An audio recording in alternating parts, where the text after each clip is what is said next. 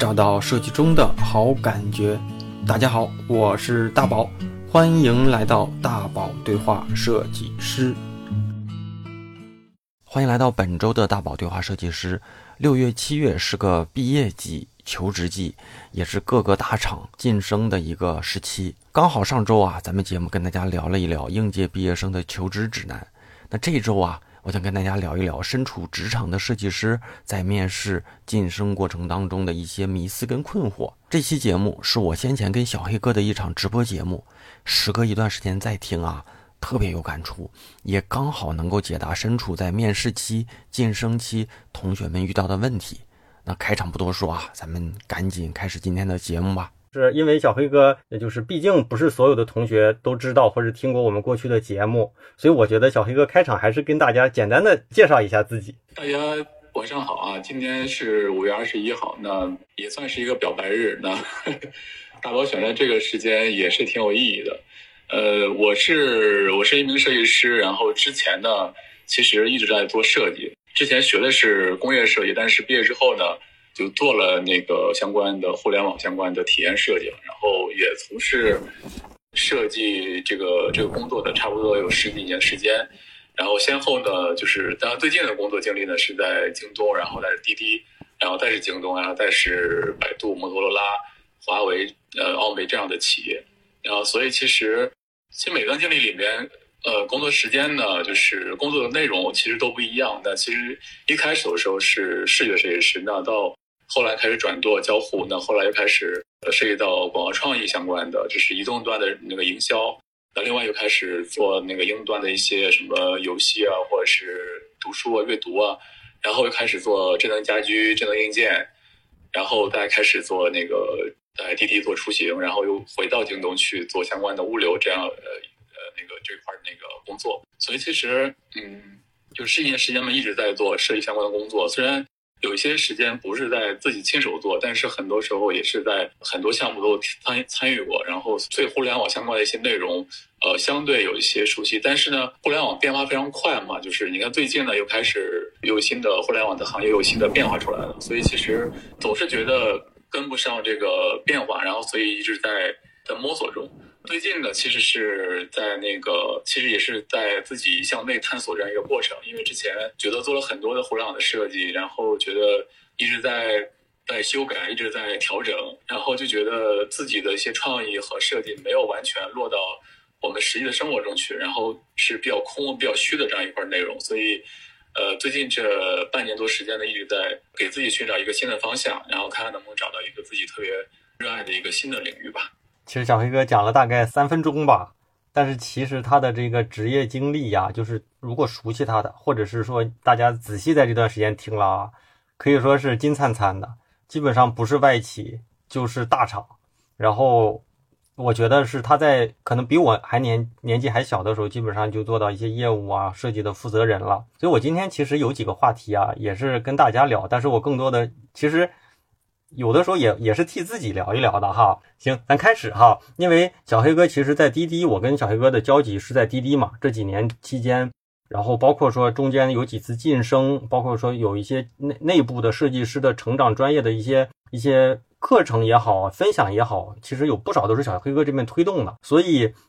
里面有很多话题呢，其实挺适合咱们现在的这些同学们去去去聊一聊。而且小黑哥在他自己的短视频里面，其实做了很多关于设计师的这些这些相关的一些内容。然后一会儿不管聊成啥样，大家如果觉得记不住，或者是觉得有帮助，都可以在他的平台上面去关注一波啊。所以第一个呢，就是嗯，一般在互联网公司嘛，四月五月呢都会有一波晋升，或者是说九月十月可能还会有一波。然后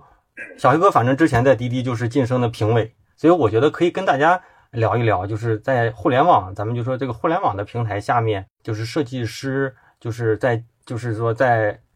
职级晋升上面的一些，就是怎么样去准备能够更容易成功的这个话题。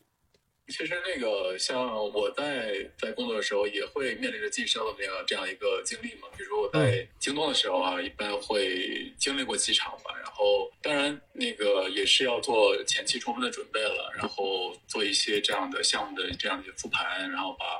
过去你做的一些亮点项目呀，或者你觉得自己呃比较好的项目呀，然后再再总结一下。其实每次晋升的过程呢，就是给自己一个复盘的这样一个。或者是在思考，再去回过头来看自己作品的这样一个非常好的一个过程。嗯，因为在互联网的整个工作中呢，其实我们节奏非常非常快哈。就是比如说，哎，做一个改版，或者做一个那个运营的一个 banner，或者是做一个这样的图文长图文的一个营销的一个方案，或者是做一些这样的什么创意出来。每个项目时间非非常的。可能准备的时间比较长，比如说用了两周或者是一个月或两个月做完了。但是呢，我们一旦上线之后呢，我们的作品可能很快就就下线会被替代了，所以会让很多设计师会觉得就是自己哎辛苦了半年，觉得什么都没有。就是当你回过头来自己在找在在回顾的时候，哎，其实什么都没有，就觉得比较空、比较虚，就没有着落。当我们在回顾自己的整个作品的时候，其实是在给自己。给自己去做一个这样的复盘，给自己做一个这样的底儿，这样过程。因为其实我在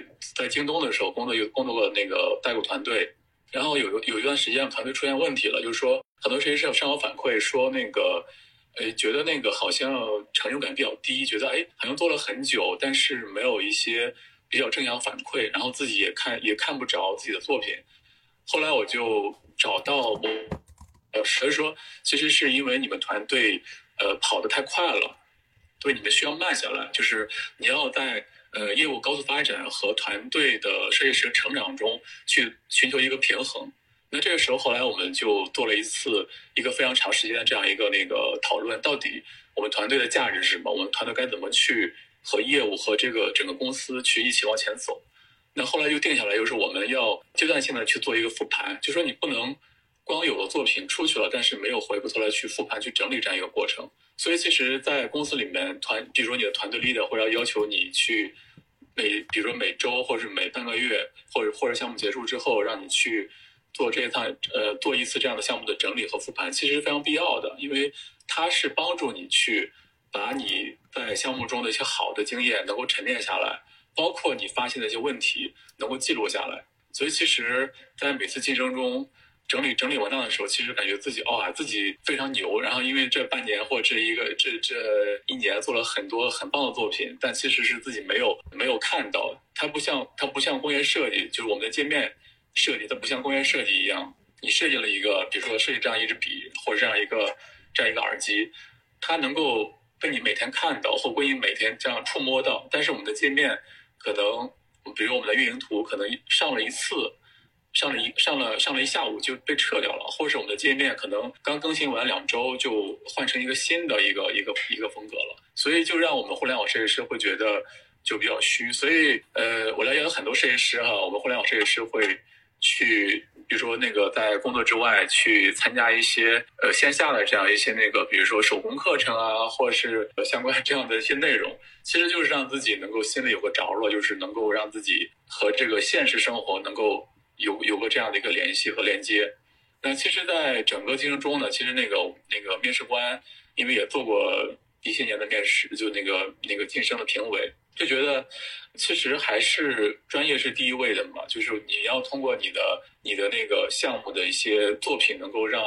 呃评委呃能让评委看到一些你的你在项目中的一些思考，还有你你在这一年中或这一半年中你的一个一个成长空间是什么，另外又是。还是要看到你除了你的实际作品输出够漂亮之外，你还要看到你的一些设计思维，你到底是怎么去和你团队去合作的？你怎么去解决这个解决这个项目中出现问题的？你的解决问题的思维什么样子？其实就是说，在专业专业之外的话，其实我们要考要考察这个设计师的一些就是综合能力，比如说他跟团队的协作能力、跟团队的沟通能力，还有跟呃还有一些解决问题能力，就是另外就是。理解业务的能力，他是否能够贴近业务和去和业务的相关的同呃同事去进行沟通？因为其实我们设计师合作角色非常多，有这个开发的同学，有这个呃市场的营销的同学，创那个还有这个我们的产品经理、产品同学，还有就是我们的呃运营，还有包括什么行政的同学、HR 的，还有很多很多。其实他是全业务线支持这样一个角色。那这个角色要求，其实我们设计师不光是出图了，还希望就是他能够作为一个正常的一个沟通的角色，就是你要去施施展你的影响力，你要能够促进这个事情解决，其实很多人混，很多人可能碰到这样一个一个场景，就很多人会问你说：“哎，设计是什么？”对，设计是什么？然后我看到有一个同学回答，就是说设计是为了解决问题。对，这是一个算这是一个比较 common 的一个一个一个回答。那我觉得设计师是去施展你的影响力，去达成影响力的。那就说你你设计一个方案之后，它不是一个终结，那你要让你的方案能够推行下去。那这是一个这是一个呃设计要去做的事情。那所以其实，在专业之外的话，我们还是要看到这个设计是一个综合的能力的。另外又是。他能够在日常的项目中、日常的合作中去施展他的个人魅力，就是说，他不光只是哎解决问题了，解决问题方式是暴力解决问题了，或者是他在合作中让合作的同事觉得比较难受了。那我们其实这个也是不太建议的。我们还是呃希望设计师能够用一个相对比较善意的、比较比较周全的一个一个方式去把这个问题解决掉。那所以其实。呃，作为晋升的时候呢，还是要看三个方面。一个呢，就是专业能力，专业能力是你定位呃定位这个问题的能力，你是否呃解是否去站在这个问题的综合维度去呃去研究这个问题的原因，然后拿出这个解决方案，拿出这个这个设计方案出来。另外又是第二个大的方面是综合的呃综合能力，包含了什么沟沟通啊、表达呀。因为这里面其实沟通表达它是两个能力。就是沟通是说你能够去，你能够去聆去倾听别人。就很多其实我们很多设计师或者我们很多呃在工作的时候，我们在接收这个信息的时候，我们其实我们是带着自己的一些价值观或带着自己的一些呃有色眼镜去看待这个信息的。那所以很多人在接受信息的时候，其实是是丢失了很多信息的，或者只是用他所以为的那个那个角度去把这个信息拿过来了。但是所以这个问这个信息呢？并不全面，也并不客观，所以还是你要在沟通中能够正，能够比较正确的去倾听对方给你给你传传输的这样一些内容，然后你拿过来之后呢，你再去做一个这样的理解和加工。另外的，你把你方案拿出来之后呢，你要用一个合适的方式去表达。那很多设计师会觉得，哎，我我只要把这个呃设计能够抛给对方就可以了。但其实不是这样的，你要用一个比较合适方式去表达你的事业方案，那就是应对，比如说你给产品同学以及给你的呃 leader，还有给给你的那个业务的相关同学去汇报，去汇报或去表达你的设计方案的时候，你要用不同的方式，就是要用对方能够接受方式去表达你的事业方案，可能你的方案会被对方接受接受的可能性会更大一些。比如说我举个例子啊，其实就是。当然，并不是说我们把我们的设计方案一定要包装成一个多么华丽的这样一个一个一个东西。你要让你这个方案能够最最有效、最高效，能够被别被别人能够接受到和通过。那比如说我在京东的时候吧，我在去汇报我的设计方案的时候，其实我就因为我要汇报给呃我团队方案要汇报汇报给 CEO，那要最快的能够让对方能够知道我们设计方案的是什么样子的，所以。我就做了一个 H 五的一个这样的一个方式，然后把比如说把这个 logo 或把这个设计方案放在里边，然后让让这个对方让这个 CEO 能够更快的去了解这些这些方案背后的一些内容，然后让他去快速去呃做做出一个选择，比如 A、B、C，然后这样的话其实是我和是设计团队和 CEO 之间建立的这样一种一种表达表达一种这种方式。那其实，在和产品同学和那个其他同学、其他团队之间，可能会用另外一种方式去表达。所以你要看你的表达对象是谁，你再去做相应的去准备。那另外又是那个，你要第三个方向是，就是要施加你的影响力，要通过你的各个方面去，呃，在给这个和团队、给这个业务方去。呃，营造一种你的个人的魅力或个人的影响力，然后让别人在以后合作中就愿意找到你或愿意和你合作。那这是三个大的，就是我们在做晋升的时候所关注的方向吧。就是大家哈，这个信息密度哈有点有点多。其实我觉得可以给大家简化一下，就是你在做晋升的时候，除了专业过硬之外。那你能不能以你的一些日过去的这些做的这些项目来影响身边人，影响评审，甚至说你上下游的人对你的评价的口碑，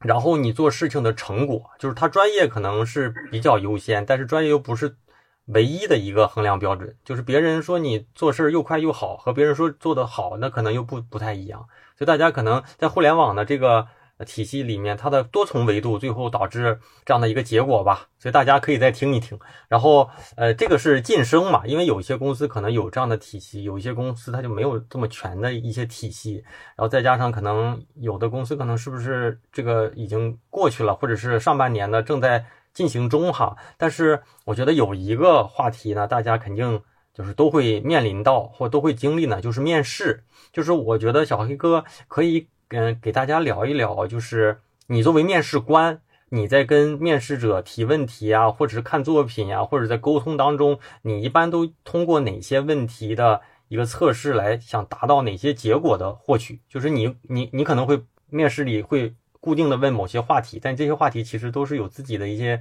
就是想要的获得的一些 东西的。这样的话，大家其实因为很多求职者他就是从自己的角度上说，我把我的东西弄得很满。然后很多生怕去了一个作品就给我的这个呃作品集减分，但是呢，面试官可能在意的和你自己在意的完全都不是一个维度嘛。所以小黑哥他可能是初级的、中级的、高级的那个设计 leader，他也会去去聊嘛。所以你可以跟大家分享分享，我觉得这个比较要更更更对大家帮助更多一些。其实讲到面试，其实我自己有，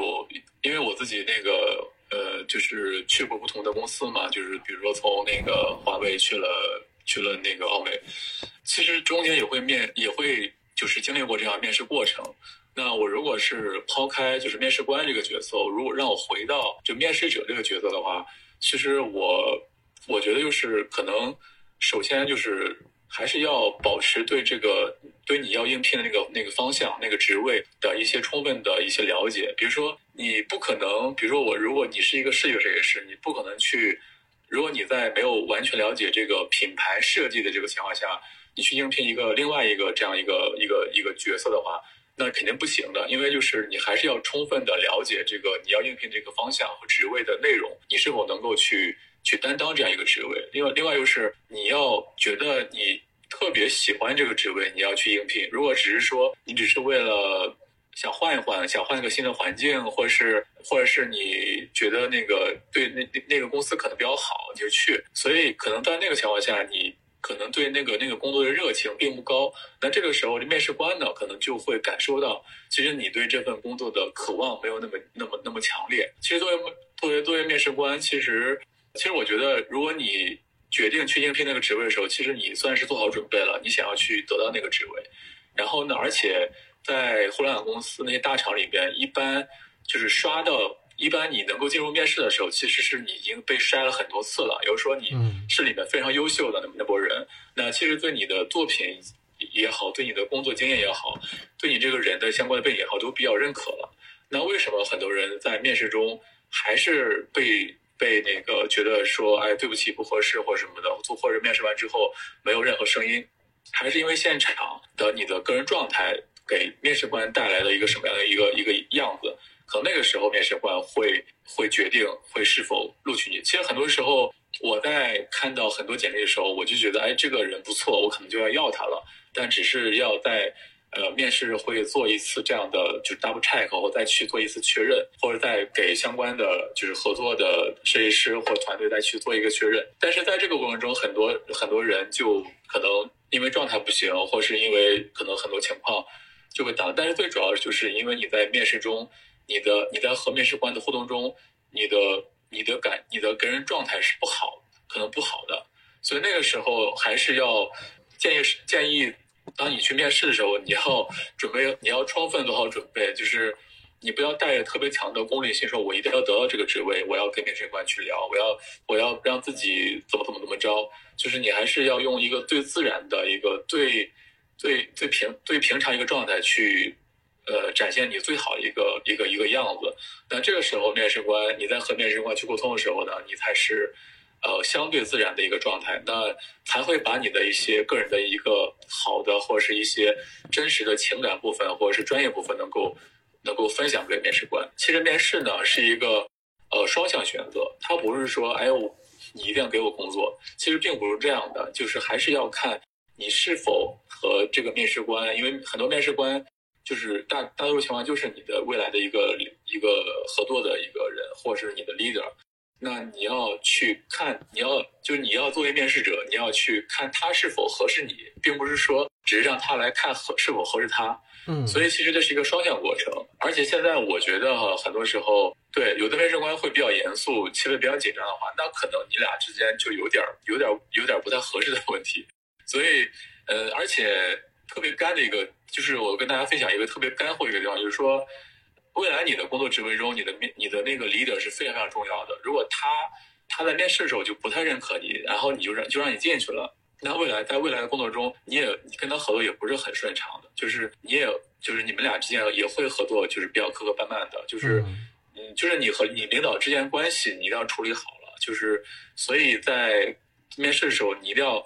对你这个面试官，你也要面试他一下，你不能说让他面试你，你要看他的一些个人说话的谈吐的谈吐的，就是言行什么样子的，他的通来通过这些东西，包括他谈话内容，以及比如说他有他他可能某些内容就会就会暴露他一些个人价值观，比如说他说那个大家公司里面都加班很严重，然后你是否你是否可以加班？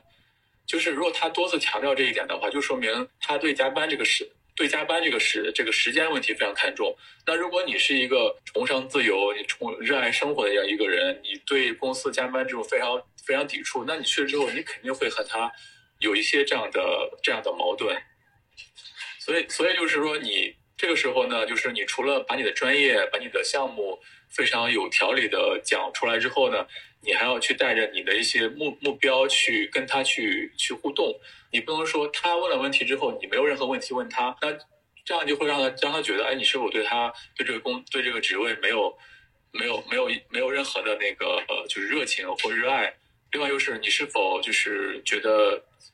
没有主动性，觉得你没有思想没有思维跟他互动的时候，所以呃，我觉得在面试中最重要就是你要充分准备好你的个人状态。就是第二个呢，第一个是你充分你。把你的个人状态能够最好的呈现出来。第二就是你要去带着你面试他的一个心态去跟他去互动。那这时候其实你的那种紧张感也好，你的那种呃那种不太自然对对对平等的那种感觉就有了。那这时候你就会跟他的互动会比较自然。那另外又是面试的时候，你还是要充分的表达你对你这个专业的热爱。就是呃，因为我之前去了去了苹果去跟那边的呃团队交流的时候，他们就是说。其实我也问过这样同样问题给他们那个设计总监，就是说他们招聘设计师的标准是什么？然后那边那个设计总监，苹果的设计总监就是说，呃，想了很长时间，然后好像没有想太多的东西，就说最后就是说就是 passion，就是热情。他觉得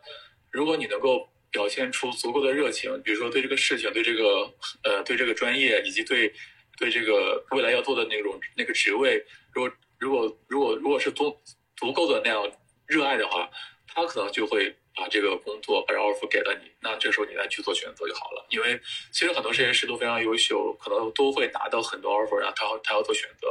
比如说，哎，当时面试时这个面试官怎么样，然后以及公司怎么样，这个团队口碑怎么样，然后综综合选择之后才会选择一个 offer。那其实其实就这些内容了，其实没有没有特别特别复杂的部分，就是。呃，你要知道，你跟他是平等选择这样一个部分。另外，就是你要充分研究好你的 面试官，因为他未来就是你的 leader。那如果你跟他在面试的时候就不太顺畅的话，那将来可能就会有很多很多问题。我希望大家听到这啊，应该能找到自己可能过往在面试的时候遇到的一些可能之前没有注意到的地方。大家可以对照自己啊去找找感觉，因为毕竟我们每个人。可能在一生当中，不可能说一毕业就创业的人还是少嘛。就我经常会被同学们问什么呢？就是哎，工作了几年，所谓所谓进入到了一个瓶颈期，所以呢，就是就是他会觉得，哎呀，我是应该去增增加自己的竞争，是应该去不断的去适应现在这个互联网啊，或者是这个设计趋势的一些变化，增加自己的技能呢，还是说就是巩固自己的核心的能力，让自己的这个能力更加深一些？因为这些问题其实。呃，很多年轻一点的，就是工作个三四年的，这这些同学可能遇到的会稍微多一点，所以那个我觉得小黑哥也可以给大家聊一聊，就是更应该去在职业发展里去就不断给自己的竞争力加码，还是说咱就守住一个，一直在去去死磕？其实我觉得都是对的哈，不管你是在单一维度去做深化，还是说你跟随这个变化去给自己做一个适度的调整，都是既然你做了选择，都是合适你目前的选择的。但是就是说，你一定要找到适合你的，就是你的对你的你的天赋、你的技能、你特别愿意做的事情，你再去做。然后当然就是说，我们呃设计师会，比如说你工作一年的工作的。呃，工作三年或工作五年、工作十年，其实你所了解的内容是不一样的。那这个时候，其实你在做呃选择的时候，比如说你是否从视觉设计师你跨到交互设计，成为一个包括研包括增加对用户研究的技能了解，呃，成为一个全体验的全路线的一个设就叫全链路的设计师。然后对全链路设计，你你能够去掌握这样的技能，然后发展你的横向技能，然后。这样的话，其实你你会对整整体的体验的链路会有一个比较清楚的了解。其实，但并并不是说你当你成为全链路设计师之后，你就做的非你就每个方面你都需要自己去动手，这是不这是不可能的。因为其实为什么叫全链路设计师？说是要是需要你去懂去理解这个全链路，就是让你去理解在整个业务的全链路中，我们设计设计团队设计师该怎么在。每个需要设计设计的环节中去投入到里面去，然后能够更好配合业务去达成这个目标。那其实从前期的产品的呃业务的那个目标的定位，到那个最终的产品定义，到那个呃研发过程，到这个研发完之后要去营销推广，还有到去做那个呃上市的销售。那其实每个环节呢都是有需要去做设计输出的。那这个时候。那每个阶段其实设计输出的形态也好，或是内容也好是不一样的。那对于工作多年的设计师来讲，是需要去了解的，因为可能你需要你你那个时候你是这个项目的负责人，或者你是团队负责人，那你需要在知道整个整个的链条中，你该怎么去投入这个设计师或投入你的精力在这个链条中，这叫全链路设计师。但是并不是说要求你是你单个设计师在全链路中你都去做。不可能，因为你没有这些能力和时间去掌握每个每个流程中每个节点你该去发挥的那个设计技能。那比如说像在前期的